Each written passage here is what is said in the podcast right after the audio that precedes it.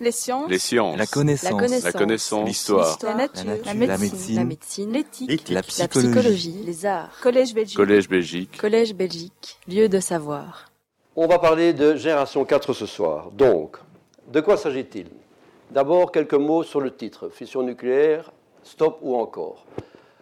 On va fixer un cap qui est le triangle énergétique que tout le monde connaît bien de l'Union européenne, qui est d'ailleurs un, modèle quasi universel, et des invariants. Les invariants, ce sont les lois de la nature. On va rappeler un certain nombre de lois de la nature, thermodynamique, physique, la loi des, des réseaux électriques également, pour être sûr de bien cadrer la discussion. Tout ça, ça se passe au milieu de nombreuses quasi-certitudes, je les appelle quasi parce que en bon scientifique, on ne devrait jamais être certain de rien du tout, et en tout cas d'un grand nombre d'incertitudes. Ceci, c'est une affiche que vous avez peut-être vue il y a quelques années dans les journaux et dans les abribus. Vous êtes pour l'énergie nucléaire parce que vous pensez aux émissions de CO2. Vous êtes contre l'énergie nucléaire parce que vous pensez aux déchets radioactifs. Ce qu'on va faire ce soir, c'est réfléchir un peu selon cette ligne-là, c'est-à-dire voir le pour et le contre du nucléaire et des autres énergies dans un cadre comparatif. J'espère qu'à la fin de la réunion, on sera aussi serein que ce monsieur sur, la plage, qui lui-même d'ailleurs profite d'énergies alternatives. On peut voir le vent, la mer, l'eau. On y reviendra surtout en termes d'hydroélectricité, peut-être pas tellement en termes de marée motrice. Et ça me permet de citer un ancien président du Conseil italien que, j'appréciais beaucoup, Matteo Renzi, qui avait dit pour tout euro mis dans la lutte antiterrorisme, il faudrait mettre un euro dans la culture. Et je voudrais profiter de cette occasion pour remercier l'Académie et d'ailleurs d'autres associations euh, qui œuvrent dans ce sens-là aussi, de propager la culture scientifique en particulier. Il faut absolument euh, donner plus d'efforts à toutes ces associations qui s'occupent de culture scientifique en particulier.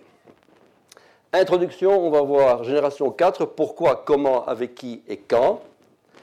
Ensuite, le cap, le triangle énergétique et les invariants. Ensuite, chapitre 3, la réalité des faits et des chiffres, quasi-certitude. Hein. Il, y en a, deux, par exemple, l'accroissement de la population mondiale et le, réchauffement climatique, défis technologiques et humains. Là, on est dans l'incertitude presque complète. Ensuite, besoins et opportunités pour le nucléaire du XXe siècle. Donc, les quatre grands critères de génération 4, améliorer la durabilité, améliorer la sûreté et la fiabilité, améliorer l'économie et la lutte contre la prolifération. Si on a le temps, on entrera dans le détail technique des six systèmes de génération 4 qui ont été choisis au, au niveau mondial et finalement des conclusions. Donc, pourquoi génération 4 Parce qu'on se place dans une échelle, dans un horizon de 150 ans, 1950 à 2100. Juste après la guerre, 1950 à 1970, génération 1, les premiers réacteurs qui étaient essentiellement à but défense à l'époque jusqu'à ce qu'en 1953 arrive la conférence de Eisenhower qui a dit maintenant on va ouvrir cette technologie aux civils, c'était un, moment très important, est arrivé ensuite, suite à cette conférence et au mouvement d'ouverture des technologies euh, tout à fait nouvelles à l'époque vers le civil, est arrivée la génération 2. Génération 2, c'est ce qu'on connaît encore aujourd'hui dans 99% des réacteurs du monde, hein, 430 réacteurs dans, le monde, un peu plus. C'est donc Tiange, Doul, hein, pour faire un, exemple, et tous les innombrables autres. Génération 3.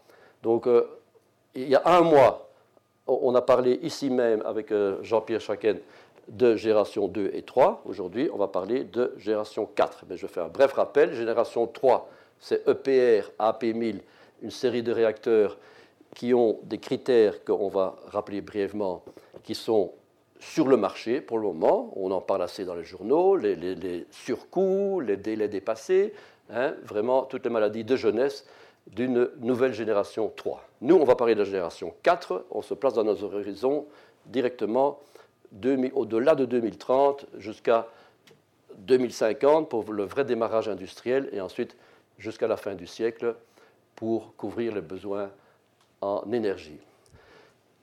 Certains événements ont évidemment marqué l'histoire du nucléaire. Three Mile Island, Tchernobyl, Fukushima. On parlera brièvement des leçons qu'on a tirées de ces accidents et comment Génération 4 peut euh, euh, rebondir là-dessus, si on peut dire. Génération 2, un bref rappel des défis qui y a encore aujourd'hui au point de vue recherche, recherche industrielle essentiellement, maintenir la qualité de l'opération et de l'entretien, améliorer le combustible, garantir l'extension de durée de vie au-delà de 40 ans, là où le régulateur l'autorise, bien entendu. Aux États-Unis, plus de 80 sur les 100 réacteurs ont obtenu une licence de 60 ans. Donc c'est un mouvement qui est en route euh, dans les différents euh, pays qui ont du nucléaire. En Europe, très important au point de vue génération 2, les stress tests pour les 131 réacteurs, les 131 réacteurs juste après Fukushima.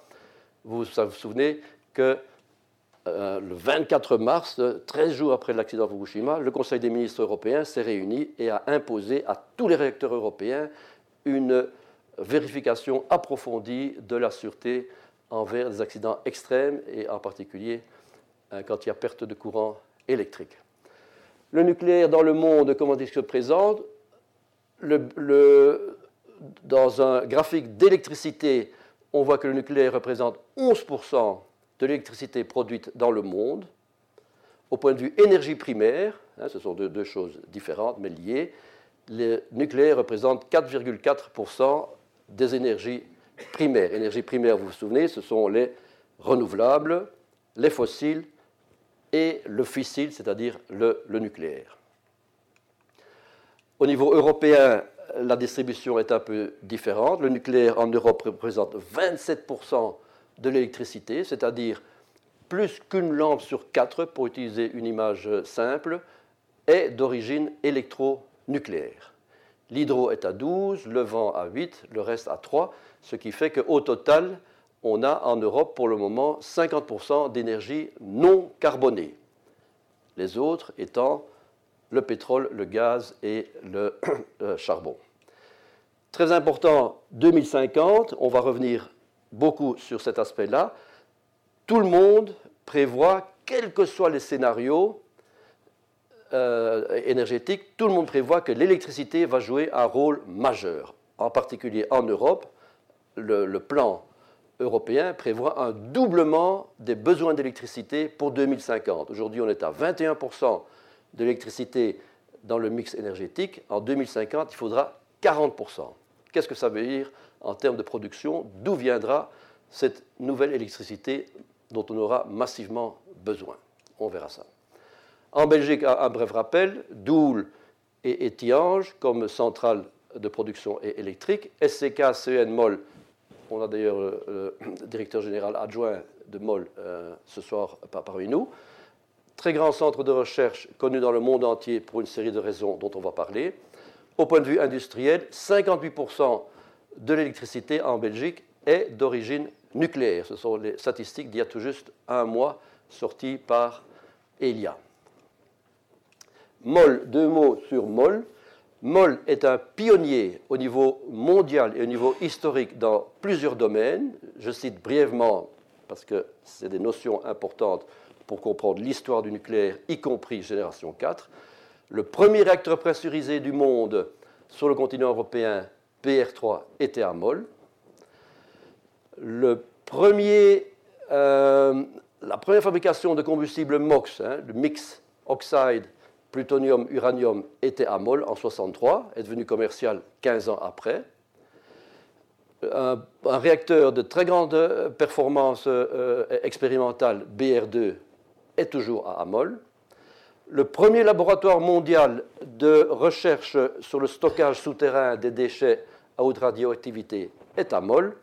Et enfin, MIRA, je répète, le patron de MIRA est parmi nous ce soir, est pour le moment le projet phare, si on peut dire, en matière de, pionnier à Moll, donc un, projet euh, belge à l'origine, mais qui est évidemment devenu européen et même mondial. Soit dit au passage, National Geographic a fait un petit euh, vidéo assez intéressant sur les chercheurs de MOL. Donc ça circule dans le monde entier. Génération 3, un bouillant, deux pressurisés, enfin trois pressurisés avec le russe, les, Russes extrêmement actifs sur le marché international, très agressifs au point de vue commercial. Qui vend encore du nucléaire aujourd'hui? Arriva Westinghouse, même s'ils sont tous les deux en difficulté financière, comme on sait. Les Japonais, les Coréens du Sud, les Japonais, les Russes, très très euh, actifs sur le marché mondial, les Canadiens et bien entendu les Chinois qui montent en puissance. Qu'est-ce que c'est génération 3 Je résume ici en quelques mots. En gros, c'est par exemple garantir une durée de vie des réacteurs de 60 ans, une intervention en cas euh, d'urgence de, euh, la période de grâce, comme on appelle, de 72 heures, donc beaucoup euh, d'améliorations sur le point de vue de, la sûreté, et une meilleure amélioration du combustible en termes de MOX, hein, utiliser le MOX un maximum. EPR pourrait utiliser 100% de MOX, par exemple. Génération 4, de nouveau une affiche qui a été publiée il y a quelques années. Si les réacteurs de nouvelle génération sont encore plus sûrs, qu'attend-on pour en construire en Belgique? La réponse est on n'a pas attendu. Mira est déjà en route. le chantier du Mira a commencé et on en parlera plus tard. C'est un, modèle de génération 4 en ce sens qu'il brûle les activités mineurs, il brûle les déchets les plus euh, radioactifs des centrales d'aujourd'hui. Qu'est-ce qui se passe dans la tête des concepteurs de réacteurs quand ils doivent inventer un nouveau réacteur? Ils ont le choix entre une panoplie très grande de, technologies. D'abord, il faut choisir la vitesse des neutrons. Est-ce qu'on va prendre des neutrons thermiques, lents, ou des neutrons rapides hein, Rapide, c'est 1 MEF, euh, lent, c'est 0,025 euh, électronvolts. Ça, c'est le premier choix. Ensuite, il faut choisir le noyau fissile. L'uranium 233, l'uranium 235 ou le plutonium 239. Ensuite, si on est dans les rapides, il faut choisir son matériau fertile, du 238 ou de l'uranium 232. Ensuite, le combustible sera un oxyde, un métal, un carbure ou un, nitrure. Ensuite, il faut choisir le modérateur, soit de l'eau normale, légère, soit de l'eau lourde, soit du graphite, soit de rien du tout si on est en rapide. Le choix du caloporteur, de l'eau, de l'eau lourde, des sels fondus. Si on veut monter en, puissance, en, enfin en température de sortie euh, de la boucle primaire, des métaux liquides, PB, BI, hein, le plomb bismuth par exemple, c'est Mira. Si on veut monter encore plus haut, hein, au-delà de, de 700-800 degrés, hélium et CO2 le choix des barrières, le choix du type de, cycle, bref, on arrive à plus de 8000 concepts différents de réacteurs. Et encore, on ne tient pas compte là-dedans de la géométrie du combustible, on ne tient pas compte des températures d'entrée et de sortie et des pressions des, différents euh, modèles. Donc, on, a encore limité. Qu'est-ce qu'on a fait en, en 2000-2001 On a réuni, c'était USDOE, le département d'énergie américain qui a dit on va réunir une série d'experts du monde entier. Donc eux étaient les, leaders à, l'origine. Euh, Euratom a tout de suite, euh, est tout de suite monté dans, le train. Moi j'étais dans cette équipe-là à l'époque. Et on s'est dit tous ensemble, on va fixer les règles du jeu. Quel modèle de génération 4 va-t-on choisir pour une véritable collaboration internationale? Quatre grands critères durabilité, sûreté et fiabilité, compétitivité, résistance à, la prolifération. Et donc ce club à laquelle s'est joint la Chine et la Russie il y a, il 5 ou 6 ans, et, l'année dernière euh, l'Australie, donc c'est un, club qui, qui, est très dynamique, est en train de travailler sur les six projets que je vais vous expliquer maintenant. Voilà les quatre critères que je vais expliquer.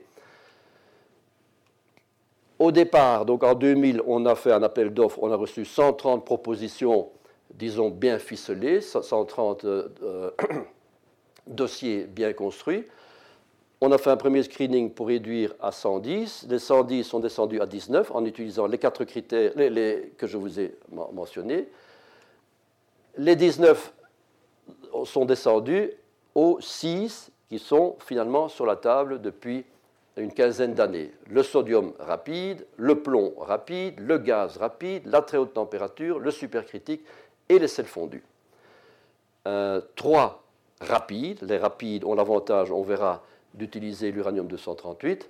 Les autres sont très intéressants aussi, même s'ils ne sont pas euh, purement rapides. On en discutera. Voilà le portrait de chacun des six réacteurs qui, pour le moment, sont étudiés dans le monde entier. En Europe, qu'est-ce qu'on a fait? On a dit on ne peut pas mettre l'argent public, il s'agit d'argent public puisque c'est un projet assez futuriste, je, rappelle 2030 euh, comme date euh, fixe. On a dit en Europe, on va se focaliser sur trois concepts. Numéro 1, le sodium. Numéro 2, en backup, le plomb et, le gaz. Et, les autres réacteurs, on va les garder une activité de veille. Voilà les paramètres de référence des six systèmes par rapport à l'eau. Hein, les réacteurs à eau sont ici. Remarquez par exemple les températures. Les réacteurs à eau d'aujourd'hui travaillent à 325 degrés. Les réacteurs de génération 4 travaillent à des températures bien plus élevées, ce qui veut dire rendement thermodynamique, hein, cycle de Carnot, etc. Bien plus élevé. Hein. on, arrive à du 40-45% au lieu des 33% d'aujourd'hui. Euh, pression des différents systèmes euh, de génération 4 beaucoup plus basse qu'aujourd'hui aussi, ce qui est intéressant au point de vue sûreté. La feuille de route euh, de 2002 à 2013, elle a fameusement évolué, bien entendu. Comme tous les grands projets hein, internationaux, il y a un glissement, ce qu'on appelle de feuille de route. Euh, pourquoi? Parce qu'on se rend compte que les choses sont beaucoup plus compliquées en, réalité que ce qu'on avait imaginé au départ. Mais les budgets sont toujours là, les volontés politiques sont toujours là. On développe, les dix pays que, je vous ai montrés tout à l'heure développent les six systèmes jusqu'à ce qu'on arrive à la phase pré-commerciale. Une fois qu'on est en phase commerciale, l'argent public cesse et on passe au monde industriel. Donc en Europe, je, l'ai déjà dit, tout ça est, euh, chapeauté par ce qu'on appelle le SET plan, c'est-à-dire le, le, plan stratégique énergétique européen en 2008. On a choisi le sodium comme numéro 1, ce sont les Français qui sont tête de, fil avec le projet Astrid dont on reparlera. Deux projets en backup, hein, il faut toujours un backup dans ces grands projets internationaux, soit le plomb, hein, L ça veut dire LED, soit le gaz. Et le plomb, les Belges bien entendu, Mira, sont tête de fil là-dedans. En plus, il y a toute une infrastructure de fabrication du combustible et de, chimie lourde, hein, séparation des isotopes. Il y a tout un travail euh, en, complément de la production proprement dite d'énergie. Quelles sont les questions qu'il faut se poser à propos de génération 4 Plusieurs grandes questions. Durabilité, par exemple, comment améliorer l'utilisation du combustible? Est-ce que le combustible usé doit être jeté à la poubelle, comme c'est le cas maintenant, ou est-ce qu'on peut, en fait, l'utiliser Et c'est ça que Génération 4 va faire. Elle va utiliser l'uranium 238, qui est ultra abondant dans, la nature, pour en faire du plutonium 239, qui lui est fissile et donc très utile. Deuxième question, comment diminuer le volume, la chaleur et la toxicité des déchets radioactifs De nouveau, les réacteurs rapides brûlent les actinides mineurs, euh, curium, américium et neptunium, qui sont les plus radioactifs et les plus euh, longue durée de vie. Sûreté, même genre de questions, deux questions. Quand faut-il s'arrêter dans l'amélioration de la sûreté? Parce qu'elle a un coût, malgré tout. Elle n'a peut-être pas de prix, mais elle a un coût. Quel est l'impact des facteurs humains sur la, sûreté? Socio-économique, comment arriver à hein, le, chiffre magique de, de, de 60-80 euros par mégawattheure? Comment améliorer l'engagement du public dans les décisions nucléaires. La non-prolifération, la même chose. Quel est le vrai risque de, euh, prolifération? Pour discuter de tout ça, surtout ne pas s'égarer, faire attention à ce qu'on lit et à ce que euh, racontent certains euh, médias. Il faut structurer la discussion, il faut garder la tête froide. Qu'est-ce que ça veut dire? Ça veut dire se fixer un cap respecter les lois de la nature et bien étudier les quasi-certitudes et les incertitudes. Le cap, je l'ai déjà dit, c'est cette économie compétitive, sûre et sobre en carbone. sobre en carbone, mais sobre en énergie et sobre en ressources naturelles aussi, on va le voir. Les invariants sont les sciences de l'énergie et les sciences humaines. La réalité des chiffres et des faits, c'est les quasi-certitudes. Il y en a deux, l'accroissement de la population mondiale et le changement climatique et la pollution urbaine. La pollution urbaine, bien plus important que le changement climatique. C'est ça, les mégavilles d'aujourd'hui, les mégavilles de demain, plus que 10 millions d'habitants, il y en a déjà des dizaines aujourd'hui, représentent un défi assez fabuleux pour l'énergie. Les défis dans le domaine de l'incertitude, la grande transition, ce paquet de nouvelles technologies qui arrivent sur le marché, en particulier les énergies renouvelables, l'informatique qui rentre dans tout ça, hein, euh, réseau euh, intelligent, etc., de façon quasi irréversible. Il faut que le nucléaire du futur s'adapte à ça, que le nucléaire devienne une espèce de, complément, je dirais, harmonieux avec les renouvelables en particulier. Le stockage de l'énergie, le chaînon manquant de la transition énergétique. On ne peut pas parler d'énergie renouvelable sans parler de stockage. Hein. L'intermittence a un prix, un prix très élevé, qui est le stockage, et ensuite le comportement humain.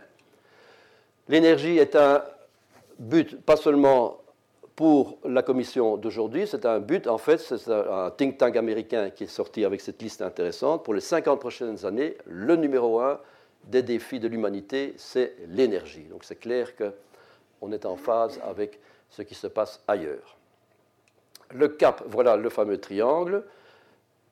Euh, garantie d'approvisionnement, durabilité et euh, compétitivité. Chacun, chacune des trois énergies, chacune des trois sources primaires, avec ses, euh, défis et ses atouts. L'Union européenne a fixé des objectifs, comme, comme, vous savez, pour les gaz à effet de serre, pour les renouvelables et pour l'efficacité énergétique. En 2020, c'était les fameux 3 x 20. En 2030, suite à la COP 21, c'est beaucoup plus ambitieux et les chiffres sont ici.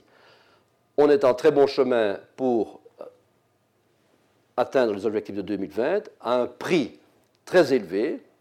Parfois même, certains euh, mettent la désindustrialisation dans ce prix pour arriver à ça. Pour arriver à 2030, et 2050 sera encore plus exigeant, il faut s'attendre à de nouveau une, révolution énergétique, peut-être dans un sens qu'on n'a pas prévu. Rappelons que l'Union européenne s'est basée, s'est créée sur deux traités d'énergie, l'ACK en 52 et Euratom en 57. Hein, il y a 25 mars, il y a, il y a, un mois, on a fêté les 60 ans du traité de Rome. Traité Euratom qui s'occupe de développement d'énergie, de santé et de sûreté. C'est un des premiers traités dans l'histoire internationale qui s'est tellement intéressé à la protection des travailleurs, du public et, de l'environnement, sous ce chapitre-là. Des mesures de, sauvegarde pour le matériau nucléaire et de relations extérieures. Donc euh, le traité est un pionnier très intéressant au point de vue juridique et au point de vue euh, énergétique, bien entendu, en particulier. Une économie sobre en matière première, qu'est-ce que ça veut dire? Ça, c'est une image qui euh, s'explique bien euh, d'elle-même. Économie circulaire, on recycle un maximum les matériaux primaires, les ressources naturelles et l'énergie. Qu'est-ce que ça veut dire en termes nucléaires? Voilà un petit schéma euh, sur lequel on reviendra plus tard. une tonne de, de combustible frais contient 965 kg d'uranium-238 et 35 kg d'uranium-235. C'est le 235 qui est fissile et le 238 n'est pas fissile, sous neutrons thermiques, sous les neutrons lents dont on a parlé juste avant. Qu'est-ce qui se passe après 3 ans? On a perdu 200 grammes, ça c'est la loi de Einstein, hein, E égale à mc carré, on a perdu 200 grammes, et les éléments se sont transformés en du 238, 965 est descendu à 943, L'uranium-235 a fameusement baissé de 35 à 9,8. Il a été consommé par fission. Produit d'activation, y compris le plutonium, 13 kg. Produit de fission, 34 kg. Qu'est-ce qu'on fait aujourd'hui? On jette tout ça à la poubelle. Ce qui est une perte de ressources naturelles, parce que l'uranium-238, sous neutron rapide, pas sous neutrons lents, mais sous neutrons rapides, est un élément fertile qui devient du plutonium fissile. Donc on peut très bien utiliser ces 95% d'uranium 238 avec la technologie de génération 4. Donc tout le, débat, toute la discussion de génération 4, si vous voulez, se résume dans ce petit graphique-ci. Il y a en particulier les actinides mineurs, on y reviendra plus tard, ils ne sont pas dessinés ici, hein, dont on se débarrasse aussi dans les réacteurs rapides. Une exception, en fait il y en a deux ou trois dans le monde, mais les Français en particulier recyclent depuis 40 ans. Donc, quand le combustible sort d'une centrale française, il ne, passe, il ne part il ne va pas à la poubelle, hein, dans le stockage géologique profond, il va dans une usine de recyclage à la haie, de retraitement, où on retire le 235 et le plutonium qui est réinjecté dans du combustible MOX et qui fait le tour comme ça. Donc c'est très intéressant de voir comment les Français, déjà depuis 40 ans, ont compris l'importance du recyclage. Voilà une autre façon de représenter ce que vous avez vu dans les blocs tout à l'heure. Un réacteur nucléaire, qu'est-ce que c'est? Au départ, 4% de 235, 96% de 238. Après 3 ans, 5% de produits de fission, 1% de plutonium, 1% de 235, 93% de 238. Je répète, tout ça aujourd'hui, sauf en France, est jeté à la poubelle, ce qui est très dommage parce que ceux-ci, les 93% de 238, sont une ressource exploitable si on utilise des neutrons rapides. Ça, c'est le même bilan pour le combustible MOX. Le, combustible MOX va déjà un pas en avant, puisqu'il il utilise du plutonium. Donc, on a en effet moins de 238 à, la sortie. Mais ça reste encore, euh, dans le régime actuel des, neutrons thermiques, ça reste encore un, matériau qu'on jette. On peut le recycler une ou deux fois, mais pas plus. Voilà un graphique qui résume bien la situation. Qu'est-ce qu'on fait aujourd'hui dans, la plupart des réacteurs du monde? On, jette tout, que, comme j'ai dit, le, combustible euh, usé à la poubelle, dans, le stockage euh, souterrain. Qu'est-ce que ça veut dire? Ça veut dire que la radioactivité de ces déchets, si on la compare à la radioactivité du minerai d'uranium, s'arrête après 4 euh, ou 500 000 ans. Les Français, donc ça c'est parce qu'aujourd'hui on jette le plutonium, les actinides mineurs et les produits de fission. Les Français, qu'est-ce qu'ils font?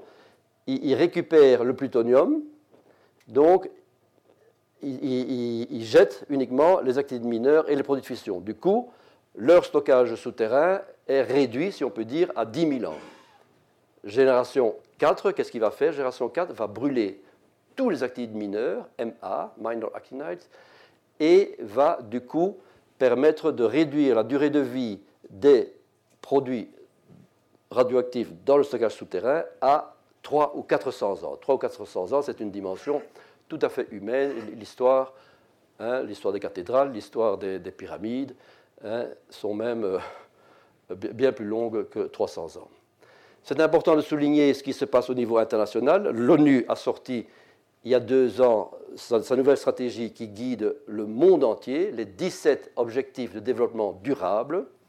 Très important, tout le monde est branché là-dessus. COP21, COP22, ce n'est qu'un petit morceau, le, morceau d'énergie de, ça, mais il y a des tas d'autres objectifs.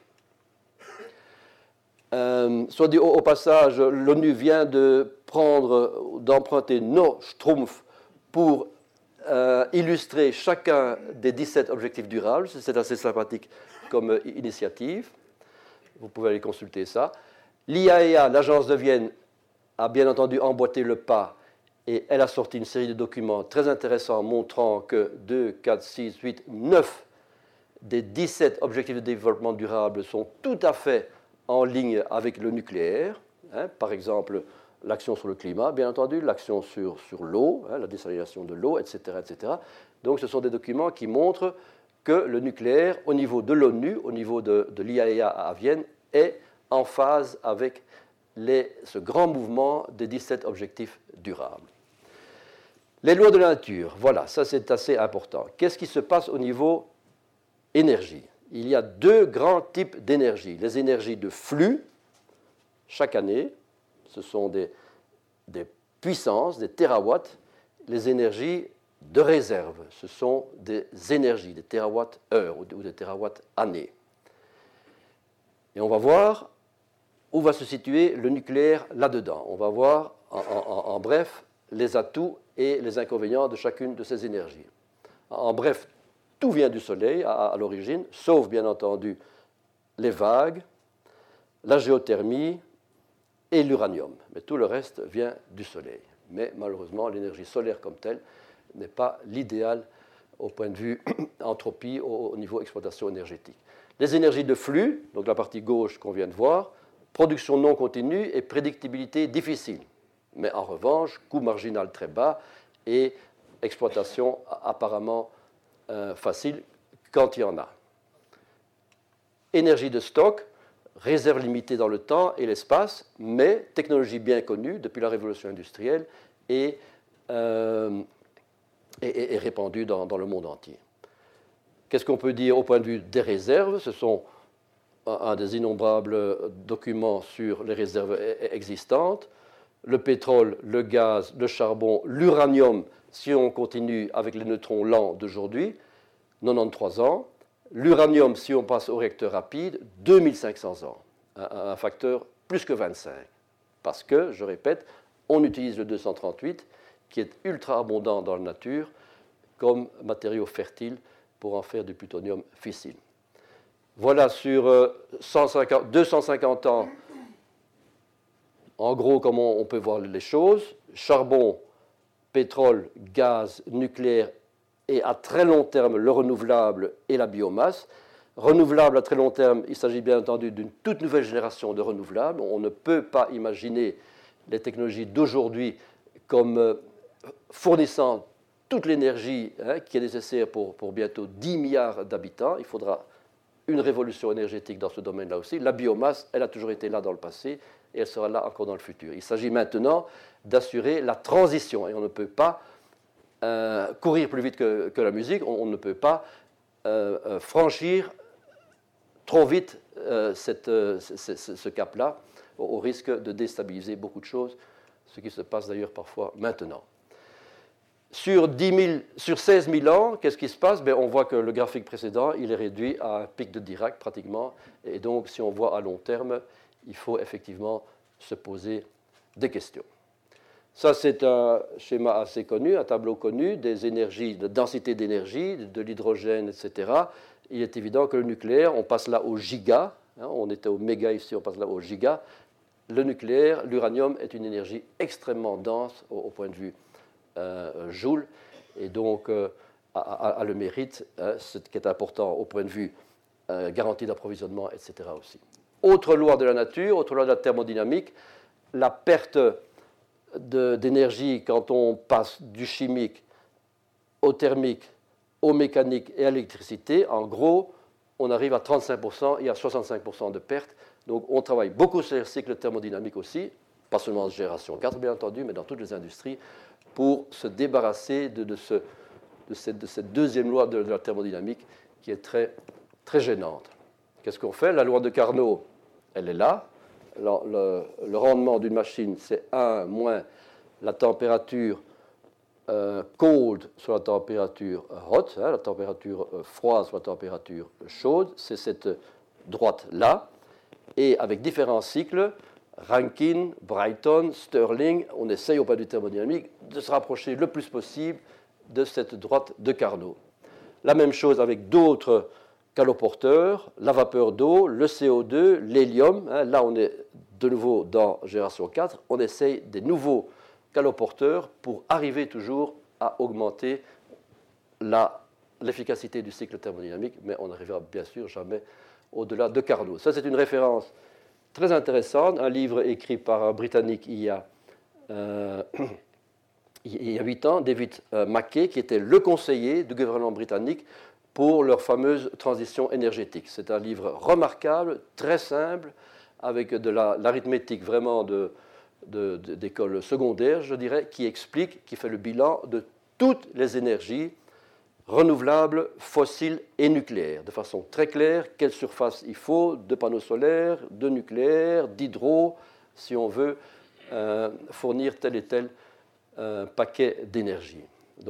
Très intéressant comme livre gratuit sur Internet, traduit déjà dans 20 langues, tellement euh, c'est un, best-seller avec des, commentaires élogieux des plus grands scientifiques. Autre loi que David Mackay ne discute pas dans son livre, lui il parle uniquement de production d'énergie, la stabilité des réseaux électriques.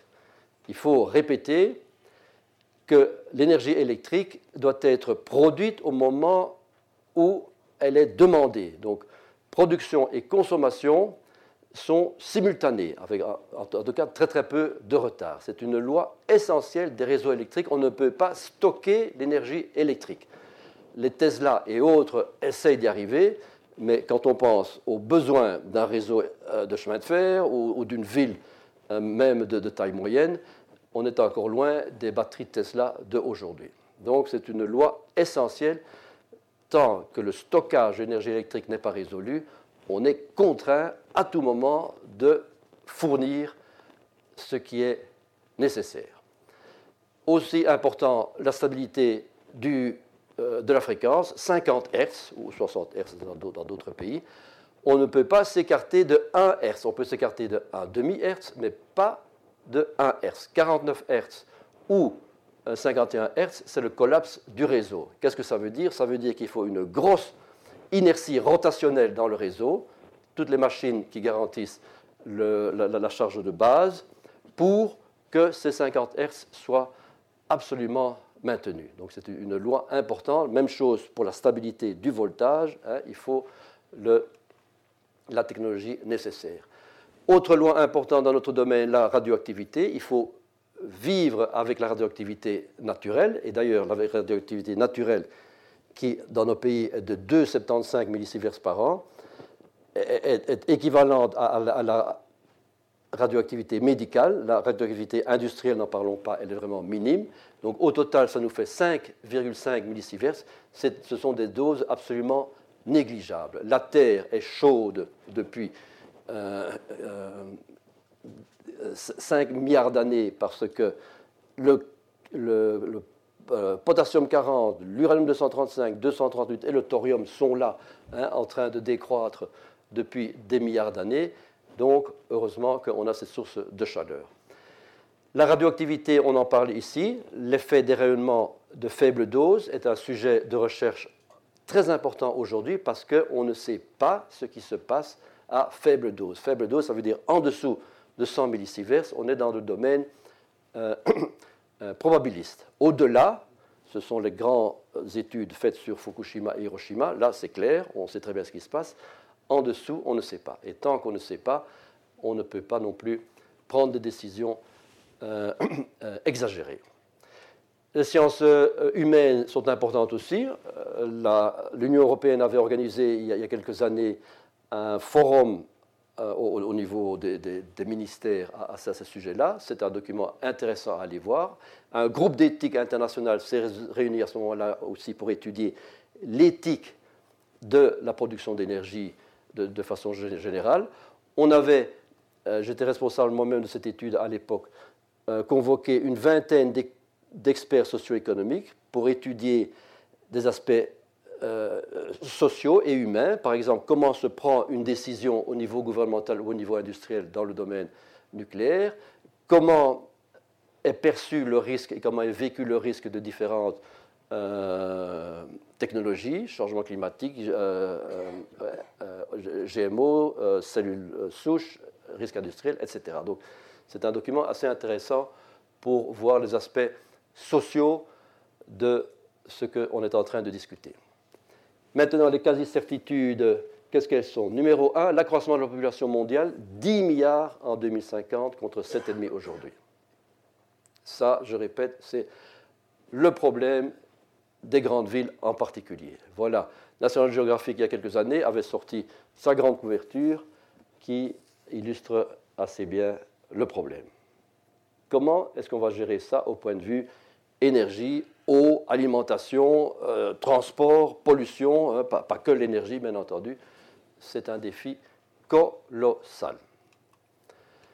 C'est une autre façon de représenter la, même chose. Sur 1990 euh, euh, à, 2050, les différentes sources d'énergie primaire et la population mondiale. À l'époque, on croyait qu'elle montrait que jusqu'à 8,7 milliards. Maintenant, on est à 10 milliards, comme on vient de voir. Donc, comment matcher, comment faire coïncider ces deux courbes dans les 50 années qui viennent? Ça, c'est assez intéressant. C'est un philosophe français, Michel Serres, philosophe des sciences, qui a annoncé comme un grand scoop il y a quelques années qu'on était sorti du néolithique. Alors, évidemment, c'est son, style à lui. On s'est demandé s'il n'avait pas perdu la tête, parce qu'il a quand même un certain âge aussi. Mais en fait, il a simplement voulu dire par là qu'en 2010, la population mondiale qui vit dans les villes a dépassé celle qui vit dans les campagnes. Donc c'est très intéressant euh, comme euh, seuil, parce que lui, il voit ça comme philosophe, nous, on voit ça comme énergéticien, c'est un seuil critique. On est désormais sur la partie rouge, la population dans les villes est plus grande que dans les campagnes. Donc on a déjà dit ce que ça veut dire en termes euh, d'énergie en particulier. Deuxième quasi-certitude, c'est le changement climatique et surtout la pollution urbaine. J'insiste là-dessus. Ce qui nous intéresse le plus, ce n'est pas tellement le changement climatique, à la limite, on ne peut pas faire grand-chose, mais c'est la pollution urbaine. Et ça veut dire quoi? Ça veut dire que tous les pays développés misent sur l'électricité, en particulier chez nous, on le voit bien, on veut des villes avec transport électrique, on ne veut plus avoir d'alerte euh, carbone comme on en a eu à, Bruxelles, à Paris, à Londres, mais ne parlons pas des autres villes des pays émergents. Donc on va passer au tout électrique. Tout électrique, qu'est-ce que ça veut dire? Aujourd'hui, la, pollution qu'on résume par CO2, mais en fait ça, veut dire euh, gaz à effet de serre, parce que le CO2, on ne va pas commencer ce débat, le CO2 est nécessaire pour la nature, pour les plantes, hein, ce n'est pas ça le sujet d'aujourd'hui les gaz à effet de serre proviennent essentiellement de l'électricité et de la chaleur, 42%.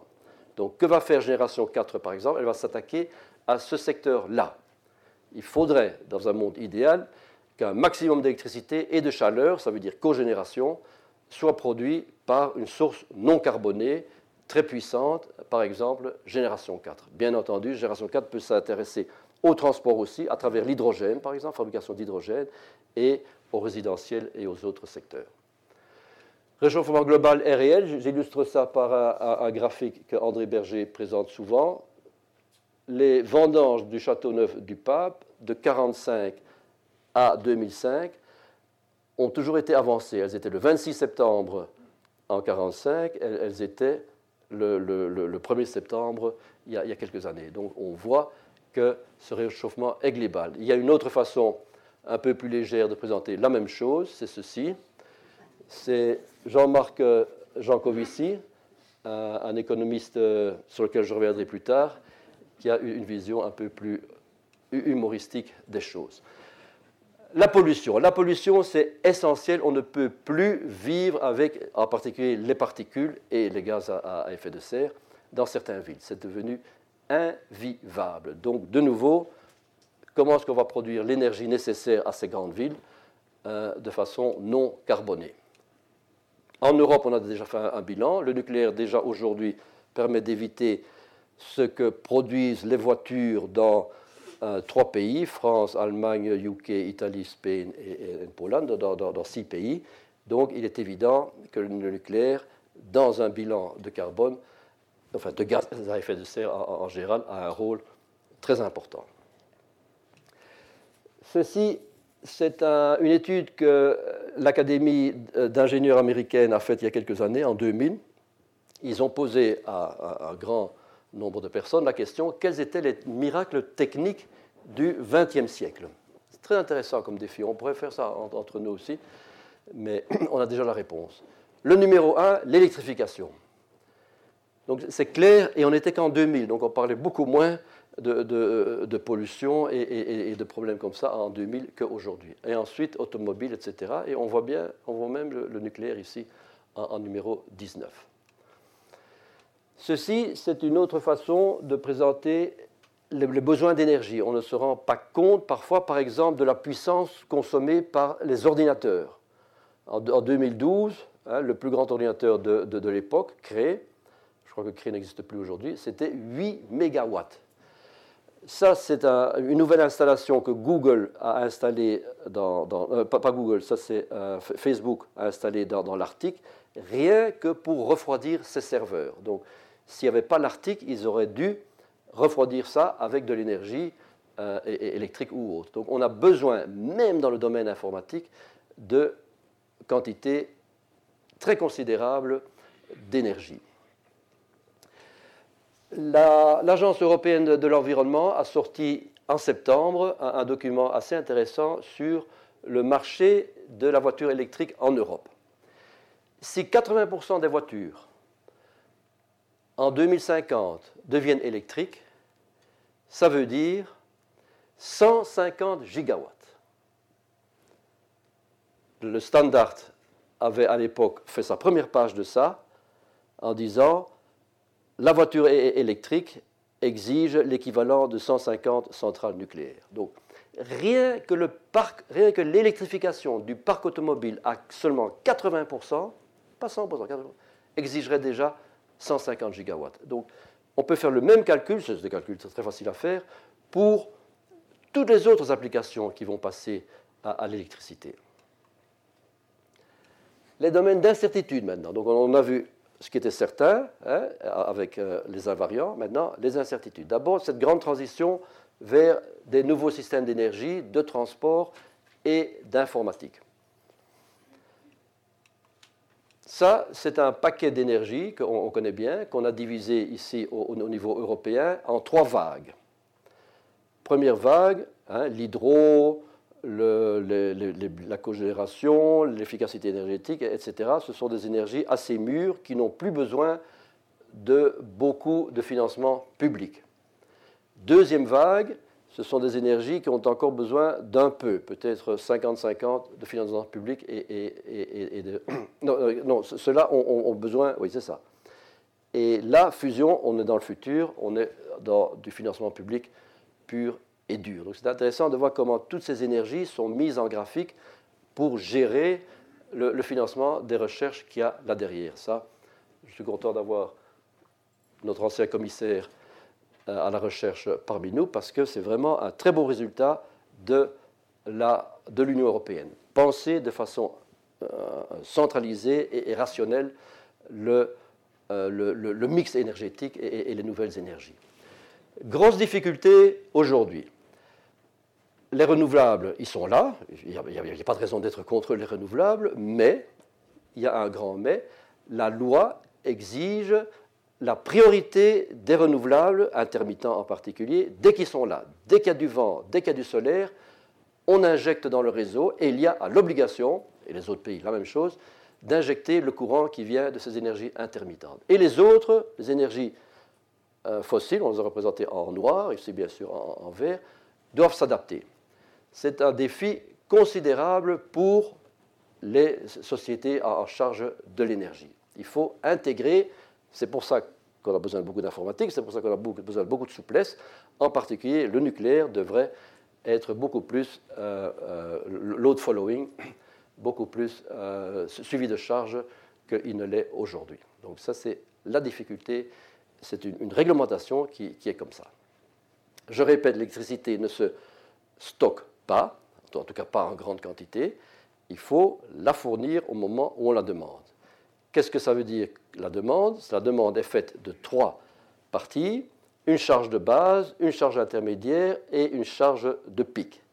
La charge de base, traditionnellement, ce sont les industries euh, conventionnelles, nucléaire, euh, gaz et, éventuellement pétrole. Les intermédiaires, ce sont les petites turbines euh, gaz facile à démarrer. Le, pic, ça c'est encore plus compliqué. Ce sont des, machines qui euh, doivent vraiment être ultra, ultra disponibles. Ça, c'est la structure du réseau électrique. Aujourd'hui, un réseau très hiérarchique, en ce sens qu'il y a trois grandes composantes, la production, le transport et la distribution. Donc c'est clair, on a travaillé comme ça pendant, pendant 50 ans. Euh, pendant, pendant, pendant 70 ans. Pas, avant, ce n'était pas comme ça. Aujourd'hui, qu'est-ce qu'on fait? Smart grid, c'est-à-dire que, pour simplifier, tout le monde est à la fois producteur, transporteur et distributeur, et en plus de ça, vendeur et acheteur. Donc, c'est une, structure en, réseau, on a simplifié ici en, faisant une, belle étoile, mais en fait c'est un, réseau qui est très difficile à gérer, qui a besoin de grosses capacités de calcul, du, big data vraiment au, sens propre, pour digérer ça. C'est ce qu'on appelle parfois aussi le nouveau paradigme. Hein. alors que là, la, charge suivait la demande, ici c'est parfois l'inverse, la demande suit la charge. Donc il y a un changement à 180 degrés de, pas seulement de mentalité, mais de, machine aussi. Deuxième domaine d'incertitude, le stockage de l'énergie. On peut penser au couple hydrogène, hydrogène en grande quantité fabriqué de façon non carbonée, et les, batteries.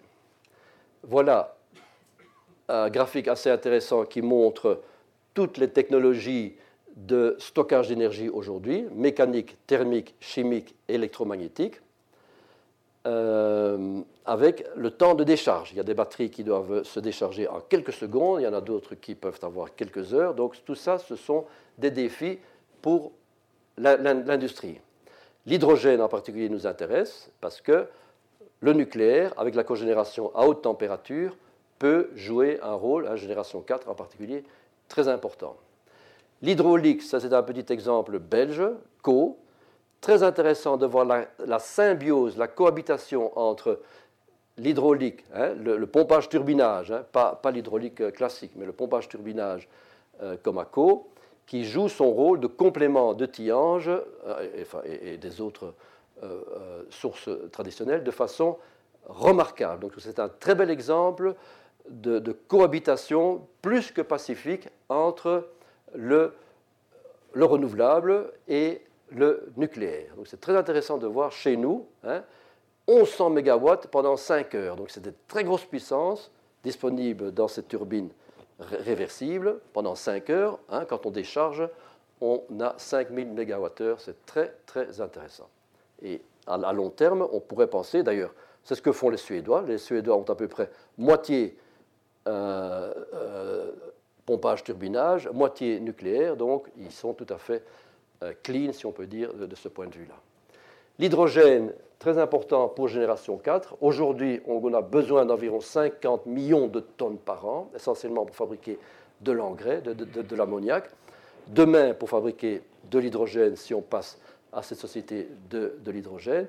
Comment est-ce qu'on va faire ça? On va faire ça de façon non carbonée, avec soit de l'électrolyse à haute température, soit de la thermochimie. Donc casser la molécule d'eau à haute température, hein, un des procédés les plus connus, c'est l'iode et, le soufre, qui est représenté ici, qui fonctionne à 850 degrés. Donc on a besoin des réacteurs VHTR, dont on a déjà parlé, qui montent à, 900, peut-être même à 1000 degrés, pour arriver à casser la molécule d'eau de façon chimique. On peut le faire de façon électrique aussi, avec l'électrolyse, hein, mais ce sont des techniques un, peu plus compliquées. Donc, euh, l'hydrogène peut avoir un, rôle très important dans le futur. Le comportement humain comme euh, euh, troisième grande incertitude, une série de questions, comment l'homme, comment le citoyen, comment le, vote, c'est le moment d'en parler, euh, va s'exprimer hein, pour les grandes questions sociétales, y, y compris la politique énergétique, on ne peut pas toujours prévoir ça. Ce qu'on peut prévoir, c'est que pour essayer de comprendre ce que c'est que le mix énergétique, il y a beaucoup de confusion. Les, gens sont perdus. Qu'est-ce qui est bon, qu'est-ce qui est mauvais? Est-ce que je dois croire les, experts? Est-ce que je dois croire les, scientifiques? Comment faire il y a trop d'experts. Comment faire le tri entre ce qui est euh, euh, vrai et pas vrai, hein, le, fake news et le fake truth, donc, ce sont des choses pour lesquelles il faut, euh, en particulier, des, campagnes de. Enfin, pas des campagnes, ce n'est pas le bon mot, mais des, actions de, dissémination, de culture scientifique, euh, des, programmes scientifiques. Il faut que les gens soient mieux éduqués dans les matières énergétiques. Ça, c'est si on veut comprendre. Si on veut discuter le mix énergétique, c'est un peu plus compliqué. On arrive à ça.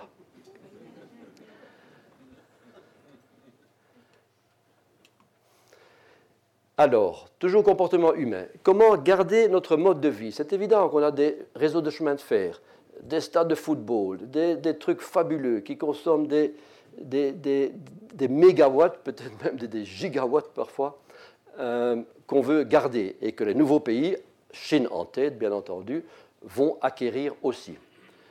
Tout en contribuant à améliorer le mode de vie des autres. C'est évident qu'on ne peut pas laisser les pays émergents dans euh, des situations comme ça qui sont vraiment indignes. Donc, eux aussi doivent arriver, peut-être pas à des grands stades de football, peut-être que nous d'ailleurs on, devrait descendre d'un cran aussi, mais on ne peut pas garder cette, différence-là.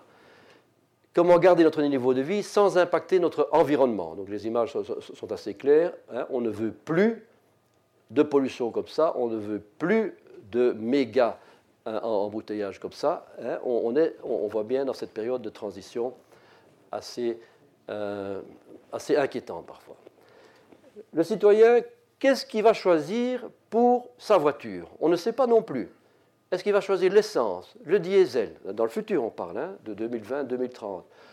Le gaz naturel comprimé ou liquéfié, l'hydrogène, hein, les piles à combustible, ou, alors euh, l'hydrogène comme tel directement, ou l'électricité. Ça, ce sont des décisions qui sont laissées à, la grande inconnue euh, euh, opinion publique, disons. Mais il faut que l'industrie et, les politiciens anticipent ce, type de, décision. Boston Consulting a fait il y a quelques années une étude assez intéressante qui se résume ici à une équation avec euh, sept inconnus, donc un système assez compliqué à résoudre. Qu'est-ce qu'on veut? On veut des coûts minimaux, on veut des prix stables, on veut de la concurrence, on veut pas de nucléaire, pas dans mon jardin, on veut l'indépendance énergétique, on veut euh, faible CO2 et on veut une garantie d'approvisionnement. Donc, en d'autres mots, on, veut tout, hein, comme des enfants gâtés, et, c'est évident qu'à la fin, on n'aura peut-être rien du tout de tout ça. Donc, d'où la question qu'au niveau scientifique, on peut se poser, quelle est la part et comment transmettre une information scientifique correcte pour un peu raisonner ce genre de, euh, de situation. Ça, c'était le comportement du citoyen. Ici, le comportement du marché de l'énergie il est en dysfonctionnement complet. Les décisions sont prises souvent sans regarder l'aspect économique.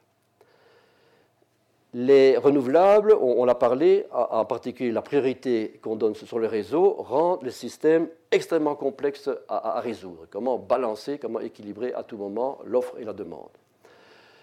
Les énergies traditionnelles, dans cette euh, euh, nouvelle approche, on veut s'en débarrasser. Hein, puisqu'elles euh, sont tellement lourdes, elles, ont toujours garanti une charge de base, mais elles ne peuvent pas, en, tout cas en quelques années, évoluer vers du suivi de charge, donc on s'en débarrasse.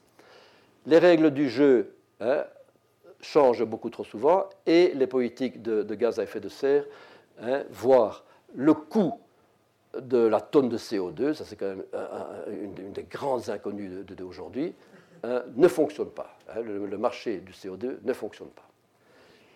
Ça, c'est de nouveau notre ami Jean Covici qui a fait une étude assez intéressante sur l'Allemagne et, la France. L'Allemagne a investi 300 milliards d'euros en, 15 ans, de, 1995 à, 2010 à peu près. Avec quel résultat? Donc c'est leur Energiewende, hein, c'est le fameux changement. Enfin non, ils avaient déjà commencé avant, mais évidemment ils ont, ils ont amplifié après. Quel résultat?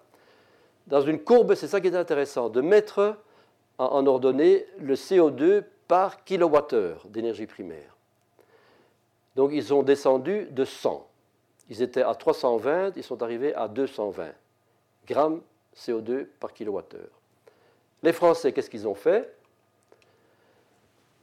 Bien avant déjà dans les années 70, la, la, politique nucléaire de, Giscard d'Estaing et, des autres à l'époque, ont investi l'équivalent de 300 milliards d'euros aussi, compté en, 2014, avec une inflexion beaucoup plus forte. Ils ont atteint 150 de delta. Donc ils ont gagné 150 grammes de CO2 par kilowattheure. Ils étaient déjà plus bas à l'époque, donc ils sont arrivés aujourd'hui à 140, ce qui est un succès comparé aux, Allemands qui sont toujours à 220. Donc il y a une différence, c'est un concept très intéressant, hein, une différence quand même capitale entre les grammes de CO2 par kilowattheure en France et en, euh, et, en Allemagne. Alors, la génération 4, donc ce qui était avant, c'était pour, euh, si vous voulez, e, e, expliquer ces, besoins d'énergie et ces besoins de, non-pollution et, d'électricité en particulier.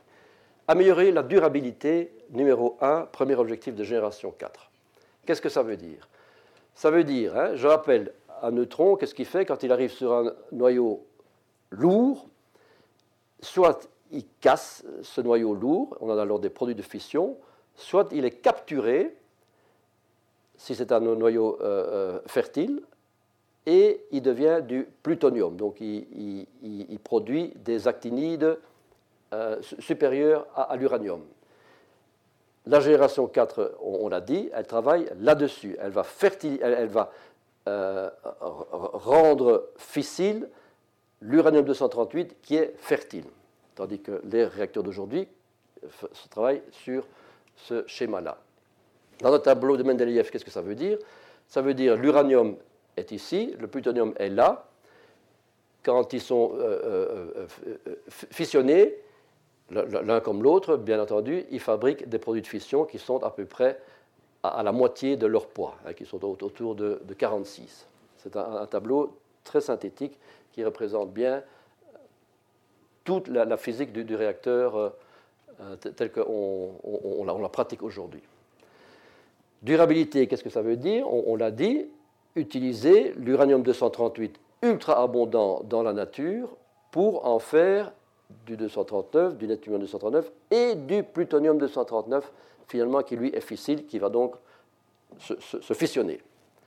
Donc, une, approche très intéressante au point de vue euh, gain sur les ressources naturelles. Problème, on est dans cette partie-là du tableau de Mendeleev, on a des produits de, actinides supérieurs du type curium, américium et euh, neptunium. L'autre grande alternative dont beaucoup rêvent, mais qui malheureusement a, beaucoup de mal à percer, c'est d'utiliser le thorium, le thorium 232, encore plus abondant, le thorium encore plus abondant que l'uranium dans la croûte terrestre, puisque vous vous rappelez, on a vu le graphique sur des milliards d'années euh, il, est là, il est là depuis toujours. Il est fertile, c'est-à-dire qu'on peut le transformer en un fissile par bombardement de neutrons, soit lent, soit rapide. Grand avantage, c'est vrai, il faut le reconnaître, on est loin des curium, américium et neptunium. Ça, c'est un tableau qui montre l'utilisation du thorium euh, dans, le monde depuis, depuis 50 ans. Il y a eu des, tas d'essais, en particulier en, Allemagne, avec des, prédécesseurs déjà de la génération 4, des réacteurs à haute température. Et aujourd'hui, il y a l'Inde qui essaie encore, vous savez, l'Inde a un régime un peu, particulier au point de vue nucléaire, donc ils n'ont pas accès aux technologies d'enrichissement, etc. Ils ont beaucoup de thorium, en particulier dans, le Kerala, dans, dans, le sud. Et l'Inde, encore aujourd'hui, utilise du thorium à titre expérimental dans ses réacteurs, même euh, industriels. Mais, on peut y revenir plus tard, cette euh, technologie du thorium, malheureusement, n'a pas débouché sur grand-chose. Ça, c'est un graphique qui montre la section efficace de, fission sous neutrons thermiques, neutrons thermiques 0,025 électronvolts, et sous neutrons rapides, neutrons rapides 2 MEF. On voit bien que l'uranium 238, ici, le fameux fertile, ultra abondant dans la nature, n'est fissile que dans le domaine des neutrons rapides. C'est pour ça que génération 4 va se concentrer sur les rapides. Hein, même chose pour le plutonium 239. Les, neutrons lents, eux, ne sont utiles, si on peut dire, que pour l'uranium 238. 35, en, simplifiant un peu. Ça, c'est BP, c'est intéressant que les, pétroliers regardent ce qui se passe du côté nucléaire. Donc, BP a sorti ses statistiques, c'est un, rapport public, bien entendu, en 2011, mais ça encore aujourd'hui. Charbon, pétrole, gaz naturel, nucléaire, 60 gigatonnes d'équivalent pétrole. Si on reste en neutron thermique, si on passe au neutron rapide, la, la, figure est, complètement changée. On arrive à 7000 gigatonnes et du coup, charbon, pétrole et gaz naturel deviennent tout à fait euh, euh, marginaux. Donc c'est intéressant de voir que les pétroliers s'intéressent évidemment à ça. La gestion à long terme des déchets euh, nucléaires, les Français, à, mon avis de façon très intelligente, ont fait une loi pour guider la recherche. Donc la recherche en France sur génération 4 est guidée par la loi. C'est très français, c'est très, très euh, centralisé, mais ça a son intérêt. Trois grands axes dans cette loi. D'abord, on va étudier la séparation et la transmutation. Séparation et transmutation, on se rapproche de... On, est dans MIRA là. Hein. MIRA est une machine de transmutation, c'est-à-dire qui travaille essentiellement sur les actinides mineurs. Le CEA est responsable de cet axe 1. Axe 2, stockage en couche géologique. Pour, parler de, de MOL, ça c'est ADES, hein, c'est hein, le stockage à, moins de 300, mètres des déchets hautement radioactifs. Là, c'est l'ANDRA qui est responsable. L'axe 3, et, ici, la question se pose, réversible ou pas réversible? C'est une question qui n'est pas encore tranchée. Troisième axe de recherche, l'entreposage de longue durée. Donc c'est pour dire comment la recherche au, niveau français, mais d'ailleurs au, niveau international aussi, est organisée en, gros selon ces trois axes-là. Radiotoxicité, on en a déjà parlé. Si on passe à la génération 4, on réduit la durée des déchets radioactifs à 300 ans. Alors qu'aujourd'hui, on est à 170 000 ans, sauf en France, où on récupère le plutonium, on est à 16 000 ans. Voilà une autre façon de montrer comment et, pourquoi les réacteurs rapides en bleu sont beaucoup plus efficaces que les réacteurs thermiques en, rouge quand il s'agit de, brûler, brûler au, sens, neutronique, euh, le, plutonium et les actinides mineurs. Donc bien plus efficaces sous neutrons rapides que sous neutrons lents. ADS, ADS, c'est MIRA, je répète, Accelerator Driven System, c'est un, on, y viendra maintenant, une machine, un, réacteur sous-critique piloté par un accélérateur, extrêmement efficace pour transmuter des actinides mineurs, très bon parce que les ADS, vous les voyez ici, ne produisent pas de plutonium, très bon parce que les ADS brûlent un maximum d'actinides mineurs. Donc ça c'est en, grammes par gigawattheure. On peut faire le calcul pour un parc de centrales euh, classiques.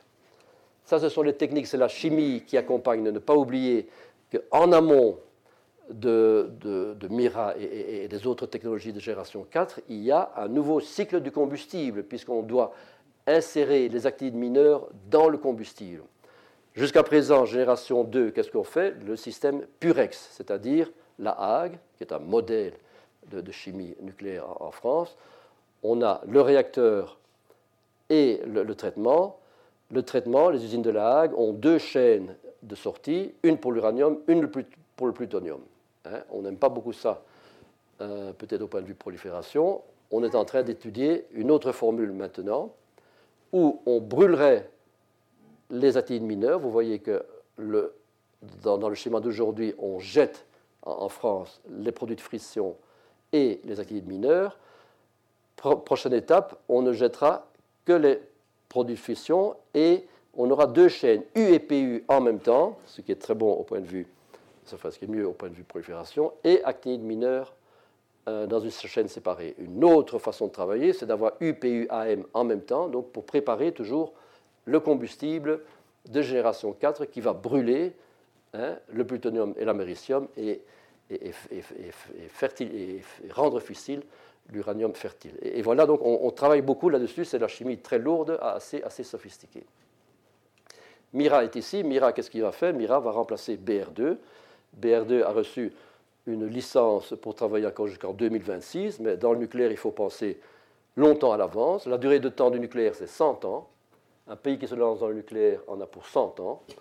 Donc euh, c'est un chiffre qu'il faut garder en, tête, surtout quand on parle des, nouveaux pays qui veulent entrer dans, le nucléaire. Enfin bref, déjà aujourd'hui, bien entendu, les Belges pensent au futur euh, à un nouveau réacteur de recherche qui aurait, en plus des applications médicales, mais on ne va pas parler de ça aujourd'hui, de BR2, là, l'unique possibilité de brûler les actinides mineurs grâce à son euh, spectre de neutrons rapides. Voilà, ça c'est une image de, Mira en, deux mots. Un accélérateur de protons, une machine très très longue, qui va envoyer les protons dans le cœur du réacteur. Le réacteur est sous-critique. Il est fait de plomb-bismuth. Le plomb-bismuth, quand il reçoit les, protons, euh, produit des neutrons qui rendent le réacteur critique. Et à ce moment-là, ceci fonctionne comme un réacteur rapide critique, donc spécialisé dans l'incinération des déchets hautement radioactifs, des actinides mineurs en, particulier.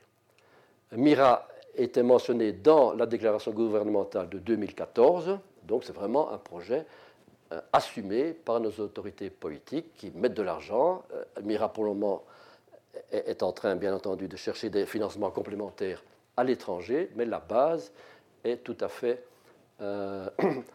approuvée par, par le, gouvernement belge. Sûreté. Au point de vue sûreté, qu'est-ce qui se passe dans la génération 4 On va bien sûr garder la défense en, profondeur, hein, les poupées russes, image bien connue. On va y, rajouter de la régulation et la culture de, sûreté, ça c'est standard.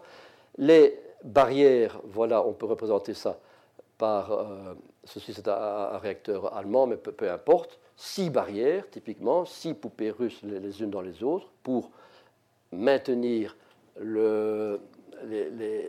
l'uranium et, le plutonium tout à fait à, l'abri de, tout contact extérieur.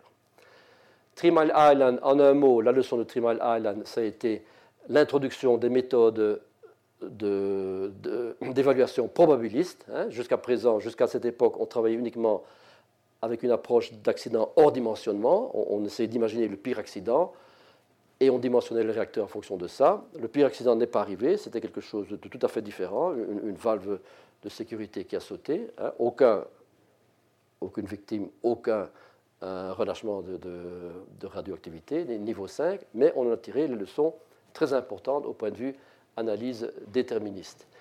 Tchernobyl, ça c'est tout autre chose. Là, bien entendu, il y a eu niveau 7, il y a eu des, victimes, il y a eu des conséquences. Là, plus grande leçon qu'on a tenue, qu'on a gardé de ça, c'est la culture de sûreté.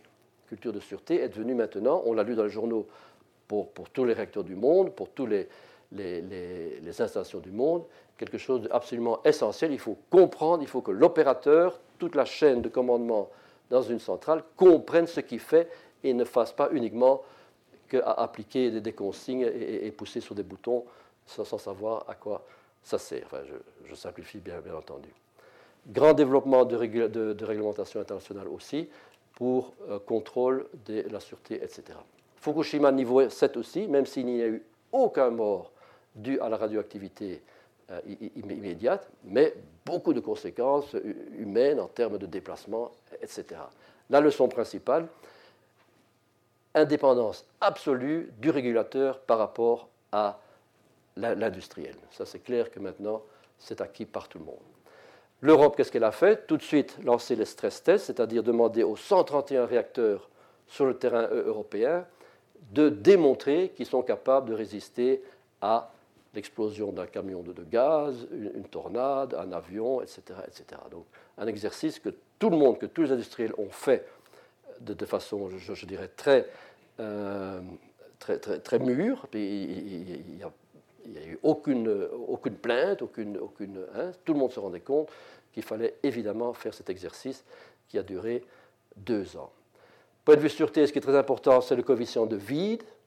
le coefficient de vie de Tchernobyl était positif. Une machine bien conçue, normalement, doit avoir un coefficient de contre-réactivité. Ceci, c'est une boucle de contre-réactivité. Euh, ce qui entre et, puissance qui sort doit avoir ces coefficients de contre-réactivité négatifs. Tchernobyl avait son coefficient de contre-réactivité positif. C'est une, erreur fabuleuse des ingénieurs. aucun ingénieur au monde ne conçoit une machine avec un coefficient de contre-réactivité dans le domaine non nucléaire aussi, hein, c'est un, schéma général euh, positif. Dans les réacteurs rapides, ça a posé des questions dans la première génération, hein, des, années 70. Maintenant, on est arrivé à créer des cœurs, en particulier le cœur de Astrid en France, à coefficient total, vidange plus combustible négatif. Donc extrêmement intéressant au point de vue sûreté. Important au point de vue sûreté aussi, c'est le dégagement de la chaleur résiduelle. Quand un réacteur est arrêté par les barres de Scram, les neutrons sont immédiatement stoppés, mais la chaleur résiduelle, l'inertie thermique, continue et doit être évacuée par des systèmes de secours. Ça, c'est l'approche probabiliste. Ça, c'est comment aujourd'hui Génération 4 a revu l'approche de sûreté, avec un mélange vraiment bien intégré de probabilité et d'analyse déterministique, avec une technique très intéressante pour tout ce qui est matériaux nouveaux. Dans Génération 4, il y a beaucoup de matériaux nouveaux, donc on, doit euh, inventer quelque chose de, nouveau, puisqu'on n'a pas la base statistique, on n'a pas des, centaines, des, milliers d'essais comme on l'a pour, les matériaux classiques. Il faut faire son, jugement d'une façon un peu différente quand il s'agit de euh, choix nouveaux. Au point de vue économie, le nucléaire, c'est une étude toute récente de l'Agence internationale de l'énergie à Paris. Le nucléaire, aujourd'hui, avec un coût de l'argent à 3%, coûte 60 euros par, 60 euh, dollars, enfin euros, c'est à peu près la même chose, par mégawattheure. Et on compare ça avec les autres technologies de, euh, de charge de base, de base load.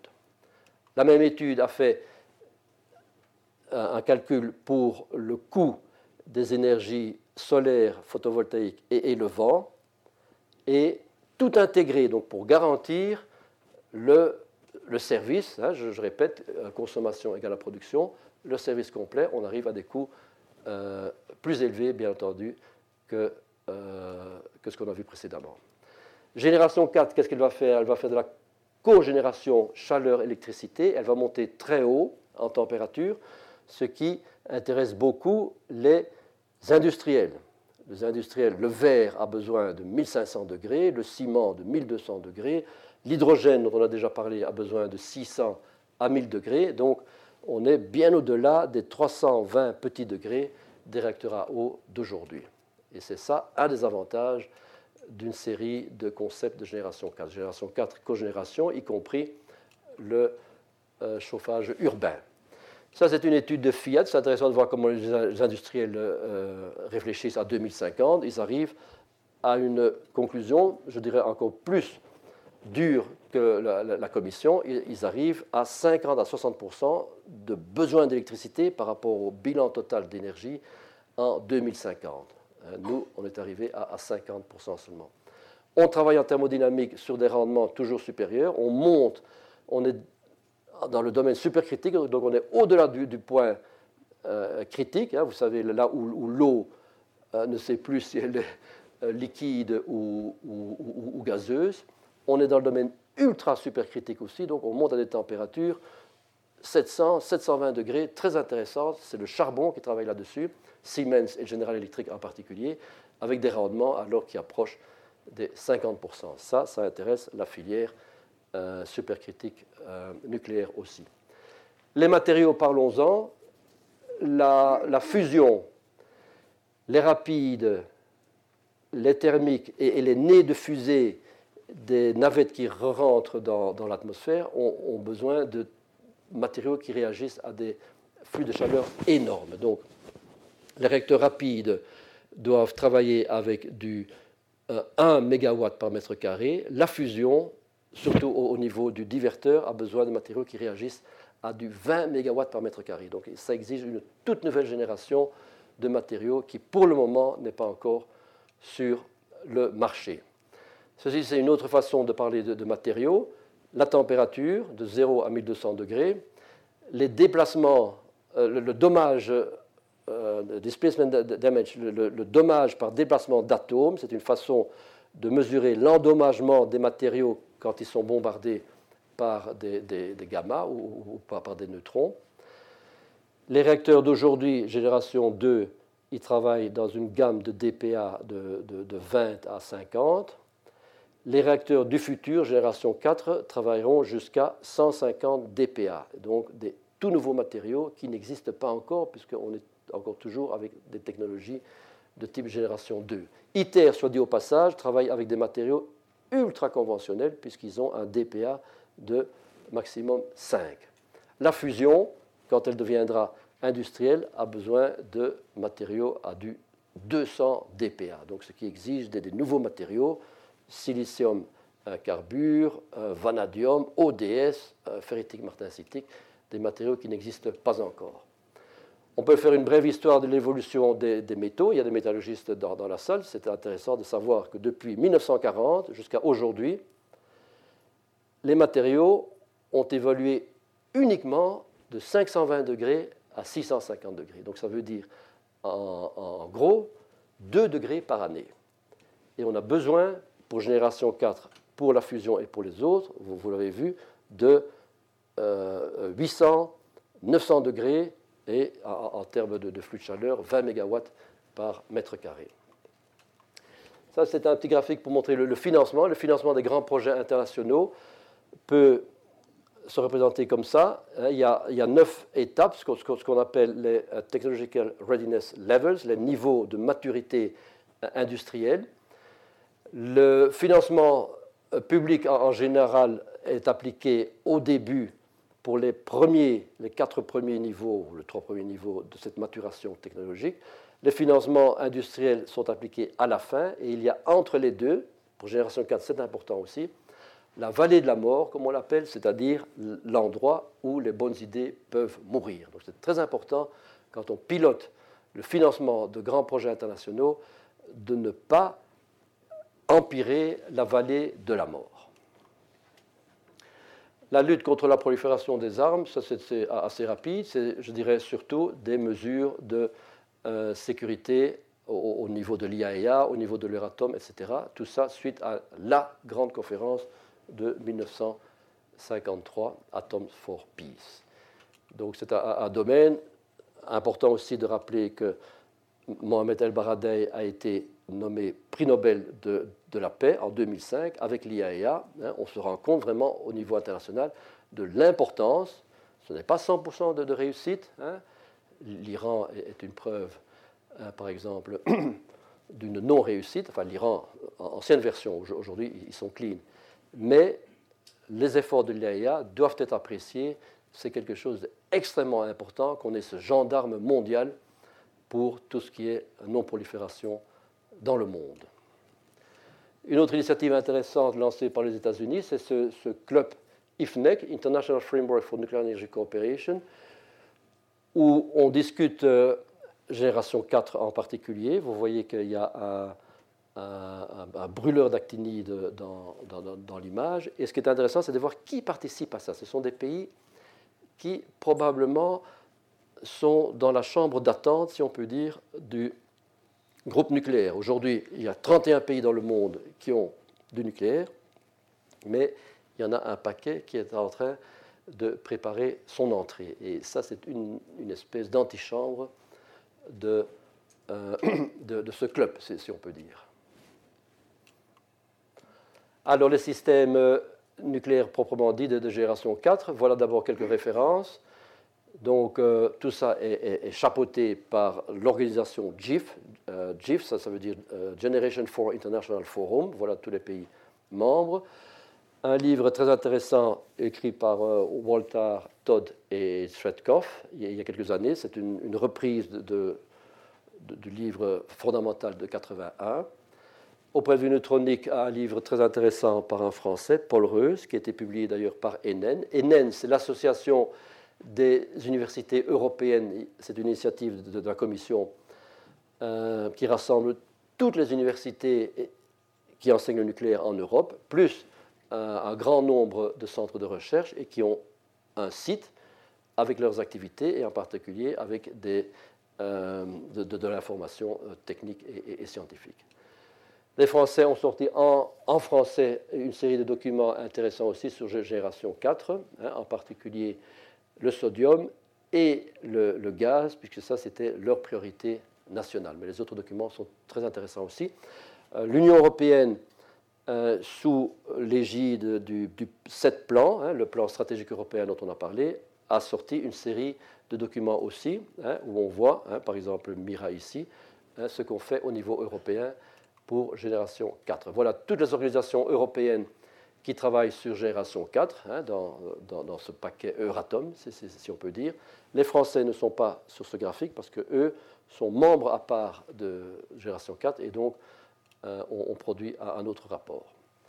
Ça, c'est un, résumé historique sur euh, les réacteurs rapides au sodium. Ça a commencé en 1946. En fait, les, tout premiers réacteurs euh, nucléaires étaient, étaient, des rapides au, mercure et, et donc pas, pas, nécessairement au, sodium. Et on a tout doucement évolué vers, vers ça. Aujourd'hui, voilà les dix membres actifs dans euh, Génération 4 et voilà les prototypes qui sont soit en construction, euh, en fait en construction il y en a peu, il y a juste les Chinois. Les, Chinois sont dans la phase où étaient les Américains dans les années 60, c'est-à-dire qu'ils construisent tout. C'est bien ça, ils ont énormément d'argent, énormément de compétences aussi, et donc ils construisent tout. Les autres sont en général encore au, niveau euh, euh, études, études de conception et, soumission aux autorités de sûreté, etc. Les Russes viennent d'ouvrir BN800, un recteur rapide qui était branché sur le réseau en, novembre l'année dernière, mais on ne peut pas dire que BN800 soit vraiment génération 4. C'est un rapide, c'est une machine intéressante, mais ce n'est pas vraiment génération 4. Voilà le sodium, à quoi il, ressemble. On ne va pas rentrer dans les détails. Hein. Il y a soit le, dessin, le, concept de, poule, de, cuve, soit le, concept de, tuyauterie. Voilà aujourd'hui les quatre grands projets euh, européens, ah, pas européens, mondiaux, reconnus dans, dans GIF. Voilà les précurseurs. C'est intéressant de savoir que les réacteurs rapides, au sodium en particulier, ont 400 années réacteurs d'expérience, donc ce, n'est pas négligeable, c'est très intéressant de construire génération 4 sur cette base-là, bien entendu, comparé, hein, pour rappel, aux 16 850 années réacteurs de type génération 2. Donc les, réacteurs d'aujourd'hui, si on veut, ont accumulé un total de 16 850, et tout ça est discuté dans des groupes d'industriels et, de, et, de, et de et d'autorités de sûreté bien, bien organisées. Astrid, ça c'est le, modèle français qui, est financé par un emprunt Sarkozy de, l'époque, 650 millions d'euros, donc c'est un, projet qui, est vraiment très bien lancé. Voilà son, son timing. Et je voulais m'arrêter deux minutes, euh, une, minute sur le cœur de Astrid. Les Français ont beaucoup travaillé sur le cœur de Astrid pour arriver à le rendre, vous vous souvenez, coefficient de contre-réactivité négatif. Ils ont fait ce n'est pas le cœur lui-même, le cœur lui-même est bien entendu euh, confidentiel, c'est un, un, cœur similaire, hein, c'est un cœur en sandwich avec des grands espaces vides, hein, fission gas plenum en, bas, quelque chose de semblable en haut, pour laisser s'échapper les, neutrons en cas de... Euh, c'est ce qu'ils appellent le concept CFV, dont ils sont très fiers, à juste titre, cœur à faible effet de vidange sodium. Donc ça, c'est vraiment une, une très grande avancée dans le domaine génération 4 euh, sodium. Le plomb, euh, est, vous vous rappelez, en, Europe, on a deux backups, le plomb dont Mira est, la, tête de fil et le, gaz. Voilà le plomb euh, concept GIF. Voilà les différents concepts sur papier qui, existent. Brest projet euh, russe est assez bien avancé. Ils annoncent chaque année qu'ils sont en train de le construire, mais on n'a pas encore vu des, photos. SSTAR est un petit réacteur très intéressant de, 100 MW environ euh, de type plomb. Donc c'est un, réacteur qu'on pourrait déplacer dans des zones euh, qui n'ont pas, besoin, qui, n'ont pas de, de grands réseaux. Euh, Euratom a son concept de rapide aussi euh, plomb, mais qui est un projet papier uniquement pour le moment, c'est-à-dire des, équipes qui travaillent sur la conception du réacteur et sur des installations expérimentales. Ça, c'est le petit réacteur 20 euh, MW électrique, 45 thermiques, hein, qui pourrait un, jour euh, euh, devenir un, modèle de, de marketing, puisqu'on parle beaucoup de petits réacteurs, surtout suite à ce que j'ai expliqué, cette souplesse qu'exige le marché électrique aujourd'hui, avec en particulier les renouvelables qui arrivent à, tout moment. Le, gaz rapide est quelque chose de très compliqué parce qu'il n'y a pas d'inertie thermique dans le gaz. Donc, au point de vue euh, sécurité, on doit faire des grands ballons de, de, secours, si, on veut. C'est par contre intéressant au point de vue euh, développement de combustible, puisqu'on monte à des très hautes températures, on monte à des, 850 degrés, donc il faut inventer des nouveaux concepts de type euh, particules sphériques ou même de type plaque. Euh, le concept européen, c'est Allegro. Le VHTR, c'est le quatrième réacteur euh, euh, de, la série. C'est un, réacteur très populaire, mais pas 100% génération 4 en ce sens qu'il est, thermique, il, ne brûle pas des actinides mineurs, mais il a eu dans le passé énormément de, développement, en particulier en, en, Europe, dans l'OCDE, le, projet Dragon. Il est fait, c'est un concept tout à fait nouveau, il est fait à, partir de petites particules de, quelques millimètres euh, de, diamètre, mises dans des boules, des balles de tennis si on veut, de, 6 cm de diamètre, et on charge le réacteur comme ça, vraiment des, milliers de boules qui rentrent dedans, qui, brûlent l'uranium et, le plutonium, et puis qui sortent et qui vont au, retraitement ou, au, stockage. C'est un tout nouveau concept, ce ne sont pas des barres de combustible, ce sont des boulets. Ça, ce sont les deux grands concepts de, réacteurs à haute température, des hexagones, hein, dans, dans, lesquels on met les petites particules fines, ou au contraire les boulets, comme on vient de voir. Les Chinois, à juste titre, sont très fiers. Il y a des photos partout. Ils sont en train de charger les premiers un boulet de leur réacteur à haute température, hein, quelque part sur, la côte euh, du, nord-est euh, de, leur pays. Donc euh, ils, vont construire là une vingtaine de petits réacteurs HTR qui, au total, font un, 1 gigawatt. Très, très ambitieux, un très gros chantier, à, côté d'ailleurs d'un réacteur classique de génération 3 aussi. L'aisselle fondue, un projet très original aussi, où, le combustible n'est ni barre ni un boulet, mais est un liquide, un, sel fondu, des, fluorides en, général, qui d'ailleurs à l'origine historiquement avait été développé déjà par les, Américains, par le, fameux Weinberg, le, père de, de, presque toutes les technologies nucléaires, et puis qui a été abandonné pour des raisons historiques on sait bien qu'on a pris le moteur des sous-marins pour en faire des, des, prototypes de, l'industrie. Mais le sel fondu est absolument passionnant parce que c'est tout à fait révolutionnaire, tout à fait euh, rupture, breakthrough, et donc il, passionne euh, beaucoup d'équipes de recherche dans, dans, le monde, à, juste titre, y compris euh, Bill Gates. Bill Gates, semble-t-il, a un peu abandonné son réacteur à ondes, son Traveling Wave euh, Reactor, et maintenant il a investi 68 millions dans un, réacteur à sel fondu.